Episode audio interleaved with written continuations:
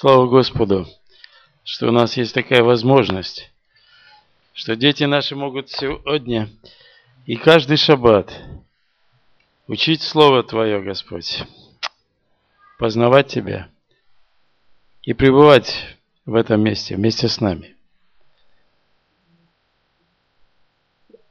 Скажите мне, пожалуйста,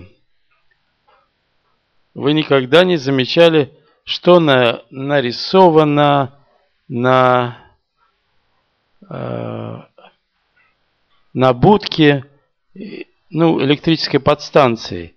Вы знаете, череп и молния, да? Э, это о чем говорит?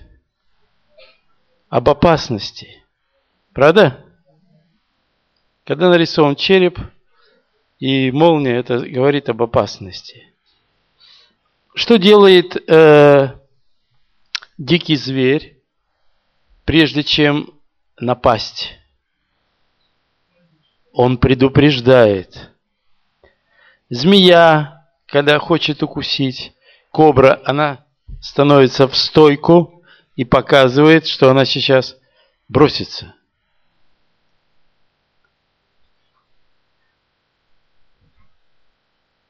Я не зря вам это говорю.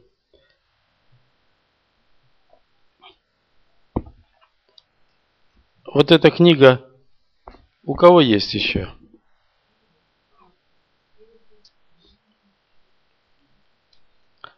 Ой, как много. Ой, как много. А вы не замечали, что здесь в уголке находится череп и написано «Узманибу»? Никто не, не видел? Видели? Как, не знали? Про будку вы знаете. Про дикого зверя вы знаете. А здесь написано «Узманибу».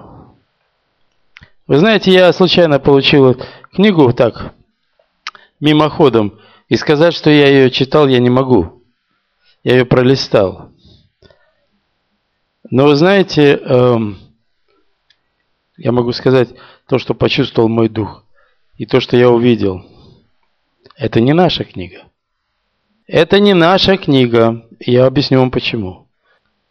Мы говорили об сущности и о форме. То здесь, конечно, очень много написано. Э, вещей, которые как бы нам по терминологии знакомы и близки. Здесь касается праздников, здесь касается имени Бога, который вообще каким-то непонятным образом, мне просто трудно сказать, что это за слова, э, которым это имя обозначено, и как им легко манипулируют, пытаясь вставить имя Бога э, в имя Ишуа, но не это меня Э, больше всего потрясло. Здесь есть 10 заповедей. И первой здесь нет. Здесь нет первой заповеди. Послушайте, если здесь нет первой заповеди, то что, о чем мы вообще можем говорить? Если Бог не выводил народ свой из Египта, значит, он там и остался значит он еще там. Вы знаете, здесь по форме очень много, как бы вот листаешь, да, вот это, это, это, это, это, это. Красивый интерфейс. Содержания нет. Говорится вроде о том же, но это не то. Это не то. И я просто э, даже вот эти, этот знак, э, который у орла на груди, это не наш. Это не наш. Бог вообще не создавал никаких новых религий. И веру новую Он никогда не создавал. Вера, преданная нам от отцов, от Авраама, Ицака и Якова, это есть наша вера. Что вы сделаете с этой книгой, это ваше дело.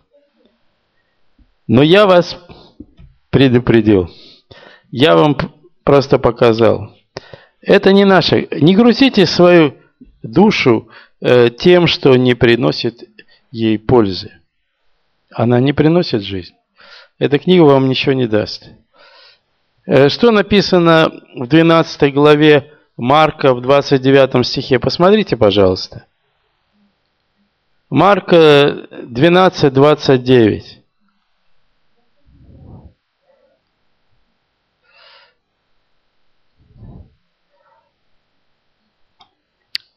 Когда Ишуа спросили, э, какая первая из всех заповедей,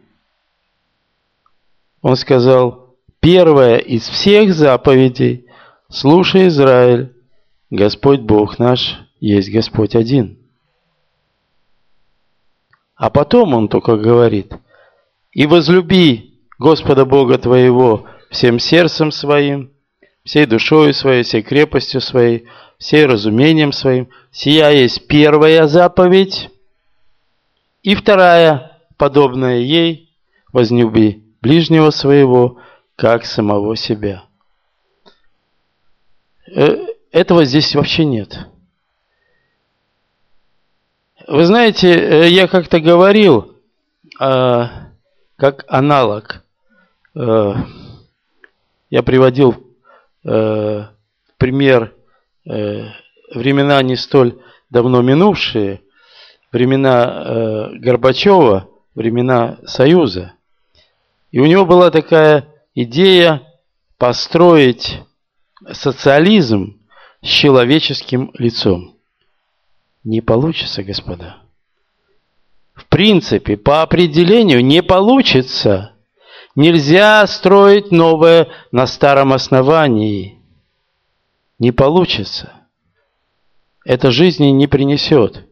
Пытаться в Вавилон ввести вот эти э, понятия на этом старом основании, написано у Иеремии 51 главе, лечили мы Вавилон и больше не будем.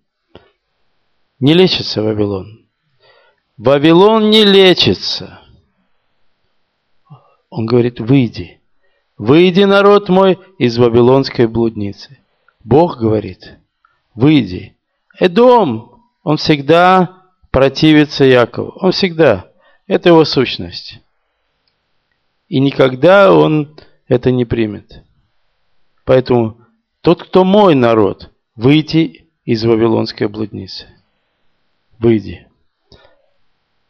Ну, это так вот. Э, э, я удивился, что эта книга у нас так распространена. Я первый раз заметил ее в среду, и поэтому э,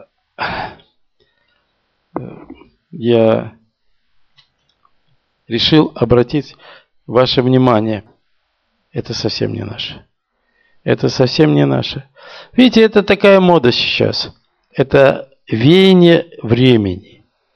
Сейчас модно называться мессианской общиной, мессианской церковью.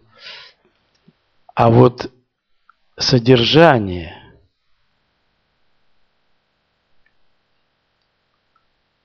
это мы встречаем по одежке. Ну, провожаем-то, приближаемся мы, когда мы родственные души, когда души наши наполнены одним – Словом Божьим. Поэтому бодрствуйте. Поэтому смотрите, что вы читаете, что вы смотрите, чтобы ваша душа не потерпела урона. А сейчас я просто хотел бы обратиться к недельной главе нашей.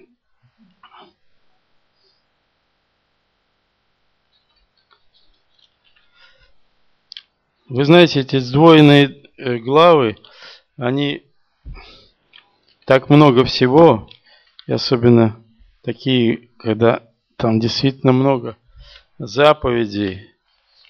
Саша вон сказал, 51 заповедь э, в недельной главе Гдашим.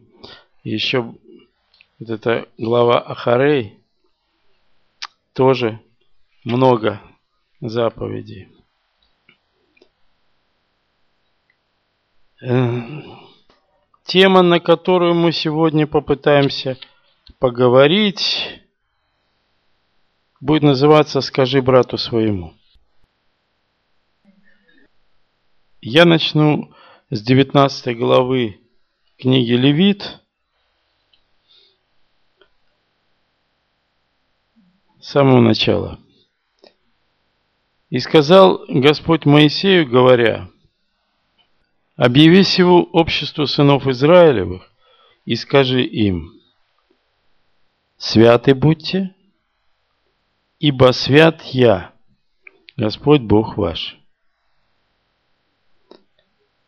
Святы будьте, ибо свят я, Господь Бог ваш. Я вам сейчас прямо говорю из евреев, мы, по-моему, в прошлый раз это место приводили. Терпение нужно вам, чтобы, исполнивши волю Божью, получить обещанное. Помните? Воля Божья для нас, освящение наше – чтобы получить обещанную жизнь вечную. И он говорит, я свят, и вы будете святы. Э, на иврите вообще-то там можно прочитать и так. Вы будете святы, если только будете ходить тем путем, который я заповедал вам, который сын мой проложил э, для того, чтобы вывести вас из Египта. Ишуа говорит, я есть путь, истина и жизнь. Никто не приходит к Отцу, как только через меня. Вы знаете, это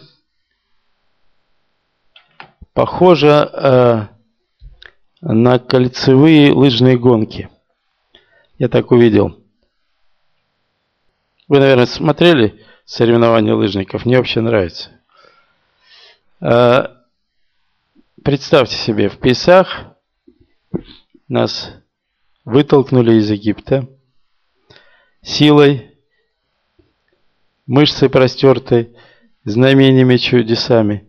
И мы чуть-чуть покатились, и потом начался подъем в гору. Счета мэра. И мы стараемся, мы стараемся, и такой тягун, и тяжело, и я когда смотрю то, что происходит вокруг, тяжело вообще. Чем больше осознаешь то, что происходит, тем э, как бы давление увеличивается. И он начался этот подъем 16-го Ниссана, и мы считаем 49 дней, чтобы на 50-й день на наши усилия излилась сила Божия. Бог как бы дает нам силу. И нам еще долго придется до самого Йом-Кипура смирять душу нашу, очищаться – стоять в вере, отвергать то, что мы, от чего мы хотим избавить нашу душу, чтобы 10 Тишрея, через полгода после выхода из Египта, прийти в праздник Йом-Кипуру, в этот шаббат шаббатов, чтобы Господь, взирая на наши на нашу веру, на наши усилия. Очистил души наши от тех корней, греховных корней, которые мешают, с которыми вот настоящий момент, настоящий цикл боремся. Воля Божия для нас, освящение наше – вы знаете, действительно мы освещаемся тем, что мы отделяем себя от этого мира по Слову Божию. И Слово, которому мы послушаемся, оно отделяет нас. И здесь в этой недельной главе, я уже говорил, 51 заповедь, но я прочитаю вам три стиха, и, пожалуй, мы об этом поговорим. 19 глава с 15 по 18 стих. Читаю. «Не делайте неправды на суде, не будь лицеприятен к нищему, не угождай лицу великого, по правде суди ближнего твоего. Не ходи переносчиком в народе твоем, и не восставай на, ближн, на жизнь ближнего твоего, я Господь. Не враждуй на брата твоего в сердце твоем, обличи ближнего твоего и не понесешь греха. Не мсти, не имей злобы на сынов народа твоего, но люби ближнего твоего, как самого себя, я Господь. Э, а я вам расскажу э, одну притчу, одну майсу. Значит, жил-был один человек в Верхней Галилее. Он был пастух. И однажды он спустился с Галилейских гор на юг, на равнину, и нанялся в работники пасти стада. И когда прошло три года, он пришел к своему хозяину и сказал, рассчитайся со мной. Я решил э, вернуться к своей семье, к своим детям, к своей жене. Хозяин говорит, денег нет у меня. Как так? Три года работал. Он говорит, тогда расплатись со мной плодами. Он говорит, и плодов нет у меня. Ну тогда расплатись со мной с котом. И скота нет у меня. Ну тогда дай мне землю, на которой скот. И земли нет у меня. Ну, а подушки и одеяло у тебя есть? Он говорит, ты знаешь, и подушек и одеял у меня нет для тебя. И этот человек пожал плечами, бросил свою котомку за плечи и пошел во свояси. Это происходило перед праздником Йом-Кипур. Прошло всего лишь шесть дней, и на праздник Суккот этот хозяин запряг трех ослов.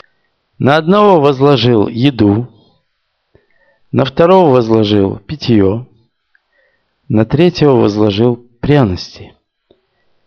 И поехал в Верхнюю Галилею к своему пастуху. И устроили они там застолье. И когда немножко э, прошло вот это первое, хозяин спросил, у пастуха. Скажи, а что ты подумал обо мне, когда ты попросил у меня денег, а я сказал, что денег нет у меня? Он сказал, я подумал, что у тебе попалась выгодная сделка, и ты всю наличность вложил в эту сделку. Хорошо.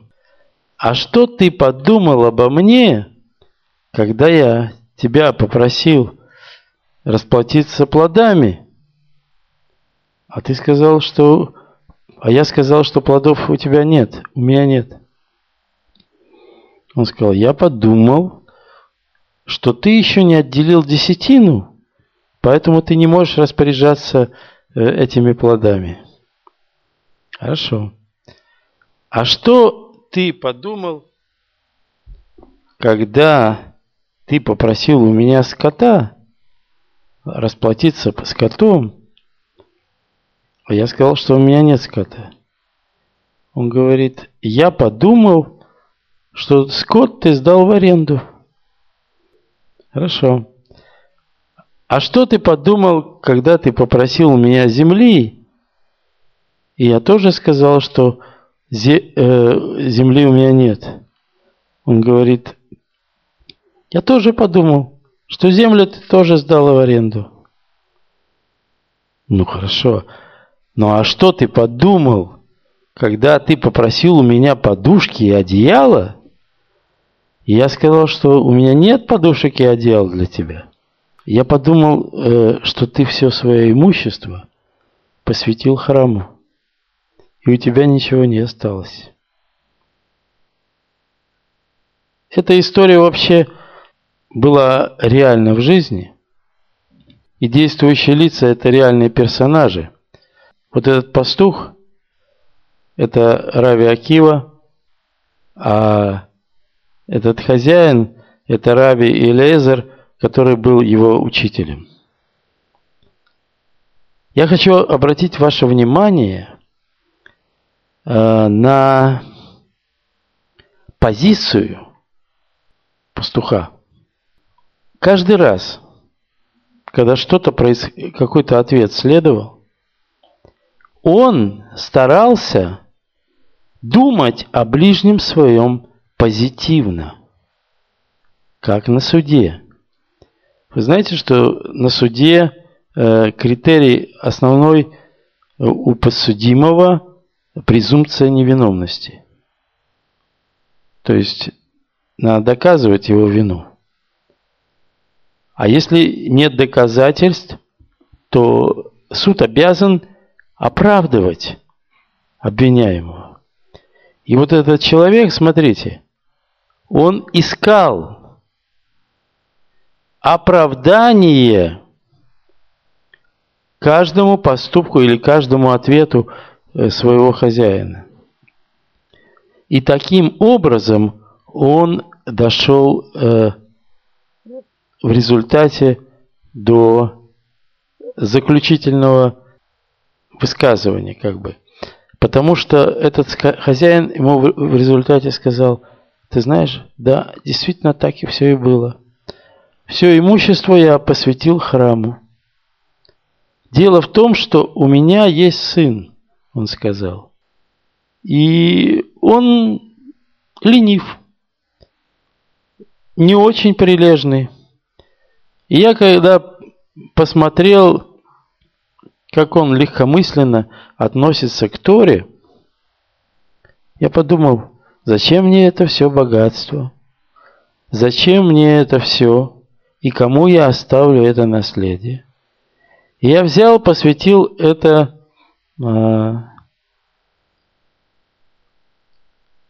все имущество храма. Но когда сын мой увидел, что я сделал, он взялся за ум. Я пошел к мудрецам, и они отпустили у меня этот, с меня этот обед. И теперь опять у меня все есть. И поэтому я пришел к тебе с этими тремя ослами, чтобы отдать тебе должное. Написано, э, по правде суди ближнего своего. Обличи ближнего своего и не понесешь за него греха. Вы знаете, в любом случае, что бы ни происходило, мы всегда оцениваем поступки других. В любом случае. Говорим мы это или не говорим, высказываем или не высказываем, но мы всегда оцениваем. Не делами, так мыслью. Правда? Поэтому э, по правде суди ближнего своего. Оценивай, старайся оценивать э, поступки э, ближнего своего, если ты не знаешь, что происходит реально, ища ему оправдание. Другое дело, когда ты видишь, э, что происходит, и видишь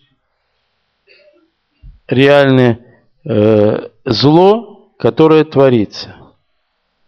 Ну вот эта история, которую вы все знаете, про корабль, и один человек в своей собственной каюте сверлит дырку в полу.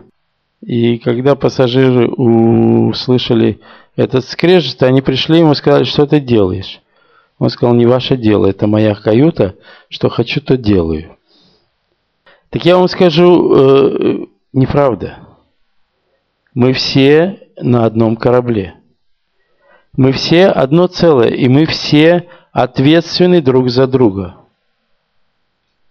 И не может быть э, такого, что кто-то согрешает, творит неправду, и это никого не касается. Наоборот, написано, ты обязан это сделать. Обличи ближнего твоего, и не понесешь греха. Потому что если ты смолчишь, грех на тебе. Смотрите, я сейчас открою 33 главу Иезекииля.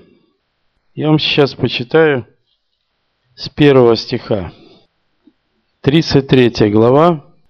«И было ко мне слово Господне, Сын человеческий, и скажи слово к сынам народа твоего, и скажи им, если я на какую-либо землю наведу меч, и народ той земли возьмет из среды себя человека и поставит его у себя стражем, и он, увидев меч, идущий на землю, затрубит в трубу и пред, предостережет народ. И если кто будет слушать голос трубы, но не остережет себя, то когда меч придет и захватит его, кровь его будет на его голове. Голос трубы он слышал, но не остерег себя. Кровь его на нем будет.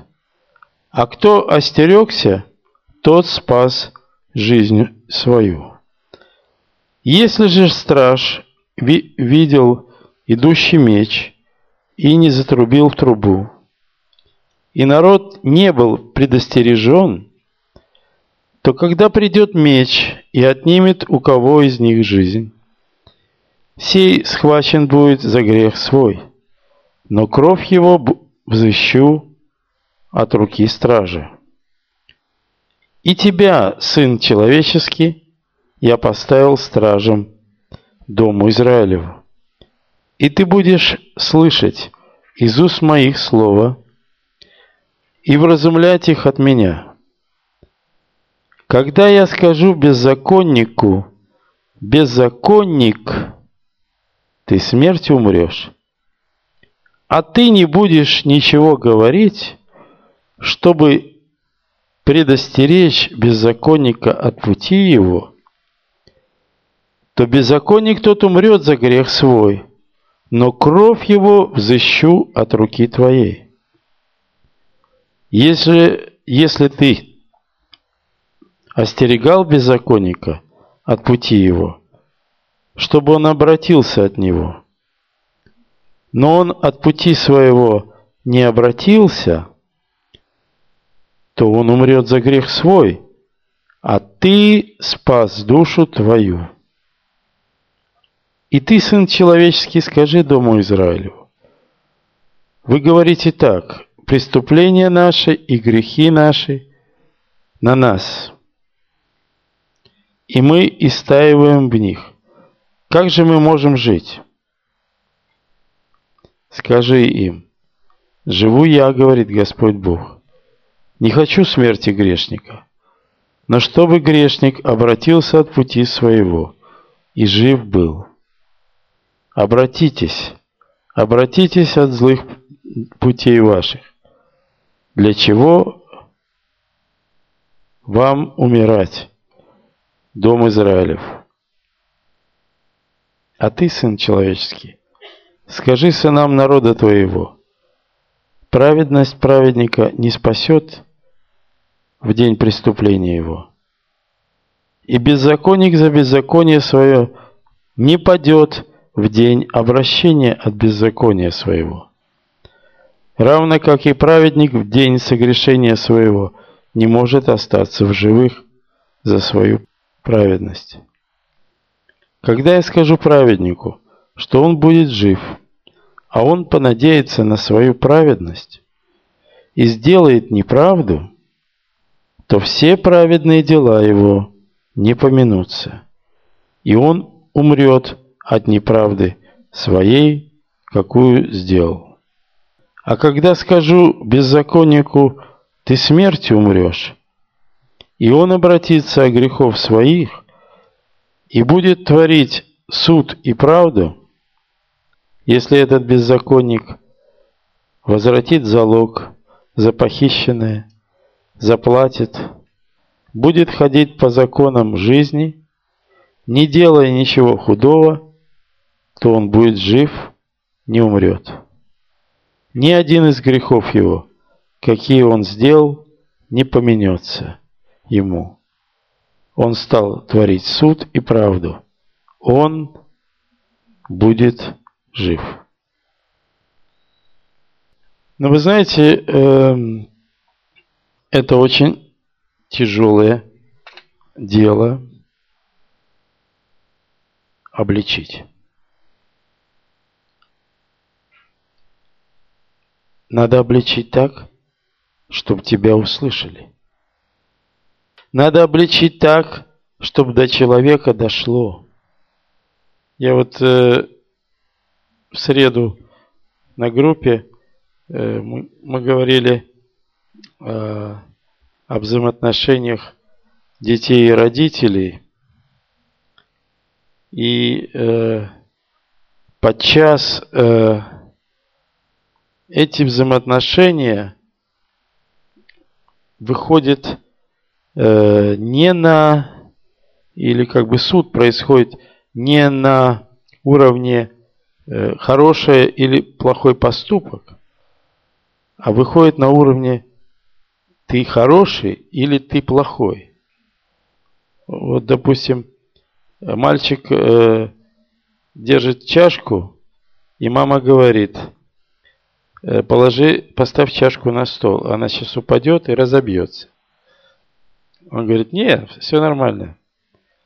И действительно, вдруг она падает и разбивается.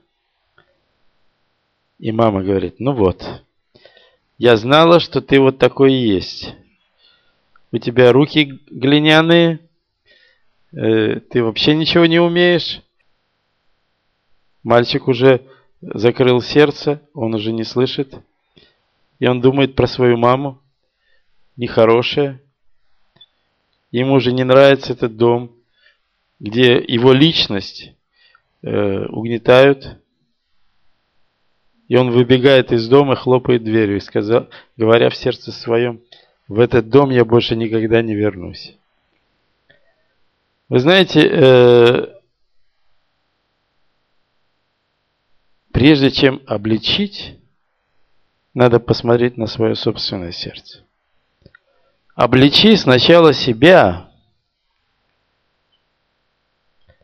Во всяком случае, каждый родитель должен обличить сначала себя, потому что дети – это наши плоды. Это те, кто выросли на нашем дереве. И если там что-то не так, то корни-то в нас. Поэтому чтобы обличить, надо иметь любовь к ближнему. Чтобы обличить, надо уметь и так, так сказать, чтобы сердце не закрылось и чтобы ты был услышан. Причем, вы знаете, заповедь, э, что называется, с обетованием. Обличи ближнего, и не понесешь за него греха. То есть, если ты обличаешь ближнего своего так, что он это не услышит и не примет, тогда грех, который он сделал, на тебе. Помните, в прошлый раз Саша говорил э, про духовную бухгалтерию? Вот отсюда. Я, я долго думал, как это, ну, э, плюсы на моем счету, это понятно. А как минусы появляются на моем счету? Я не мог уразуметь. И вдруг вот, размышляя над этим стихом, я как раз и понял. Ты вроде этот грех не делал, но поскольку ты обличил ближнего своего так, что до него не дошло, так что он не принял, то грех на тебе, и это минус твой. Вы знаете, это действительно очень э, серьезное дело. И Писание говорят, что это написано в притчах 9 глава, 7-8 стих. «Поучающий кощунника наживет себе бесславие, и обличающий нечестивого пятно себе. Не обличай кощунника, чтобы он не возненавидел тебя, обличай мудрого, и он возлюбит тебя. Дай наставление мудрому, и он будет еще мудрее, научи правдивого, и он приумножит знание. Вы знаете, э, кто такой кощунник? Кто? Гордый? Исмеясь. Насмешник. Вот по-латышски хорошо написано. Исмеясь. Насмешник. Тот, кто относится не, не свято ко святому. Потому что ты э, заработаешь себе бесславие. Прежде чем от, обличать кощунника, я так понимаю, надо за него начать молиться, чтобы Бог взялся за него, и он стал мудрым чтобы он покаялся. Потому что бессмысленно говорить человеку, который в принципе не готов что-то услышать. И если Бог тебе показывает человека, который делает э, неправду, а мы на одном корабле. Помните э, Ахава э, в истории с Ерехоном. Он взял серебро из заклятого и спрятал в шатре своем. И Бог сказал, Израиль согрешил. Не Ахав согрешил, Израиль согрешил. И поэтому они не могли э, поразить Гай, маленький город, совсем маленький. Он говорит, из, из, меня нет с вами. Потому что грех на вас. Ничего не бывает просто так. Если ты это увидел, значит Бог тебе это показал. Значит, Он сделал тебя стражем. И поэтому, если этот человек еще не готов услышать, молись, возьми пост. И молись за этого человека. Потому что мы все на одном корабле. И если корабль утонет, никому хорошо не будет. Я когда-то собирал как бы досье на Кощунника. Я вот э, для себя так написал.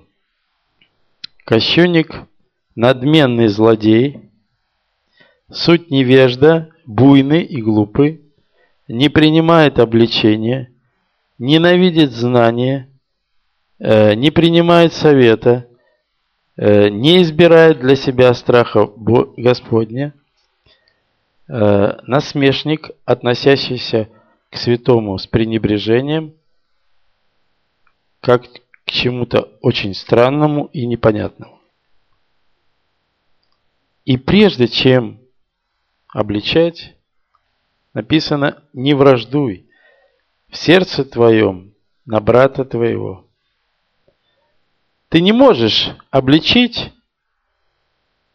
если сердце твое не готово. Поэтому э, сначала все начинается с твоего собственного сердца. Если в твоем сердце есть негатив, вражда, злоба на этого человека, ты не готов. Ты не готов обличить. И тебе, хочешь ты или не хочешь, Бог тебя поставил стражем. И если ты не хочешь, чтобы кровь его была на твоей голове, ты должен заняться этим делом. Начать с самого себя. Понимаете, это очень-очень серьезно. Это наша жизнь, наша реальная жизнь. И Бог нас завязал в один узел. Мы все друг за друга ответственны. И, видимо, наступил такой период, когда он уже э, не будет э, нам это спускать просто так. Э, мы очень много раньше говорили, вот он, вот она, то, все. Язык ходил, написано, не ходи переносчиком на роге своем и не восставай на жизнь ближнего твоего. Вы знаете, что э, вот этот язык, он э, убивает жизнь людей. Бывает, что семьи, семьи разрушаются. Бывает э, трагедии просто. А Бог-то все это видит. Мы же при, пред лицом Его находимся. И если э, вот эту притчу, которую я вам рассказывал в начале, можно было бы ужать э, до заповеди «люби ближнего как самого себя», относись ближнему своему с доброжелательностью. Потому что, э, э, что бы ни происходило в нашей жизни, в конце концов, мы стараемся найти аргументы для того, чтобы себя оправдать. Правда? Мы стараемся найти сначала аргументы, чтобы себя оправдать. Вот так надо относиться к ближнему. Прежде всего надо искать, как можно объяснить поступок человека позитивно. Не судить, а позитивно. Ищи оправдание человеку. Потому что ты не судья. Есть один законодатель и судья. А обличать можно только мудрого. Кто готов услышать, если твое сердце готово. Аминь.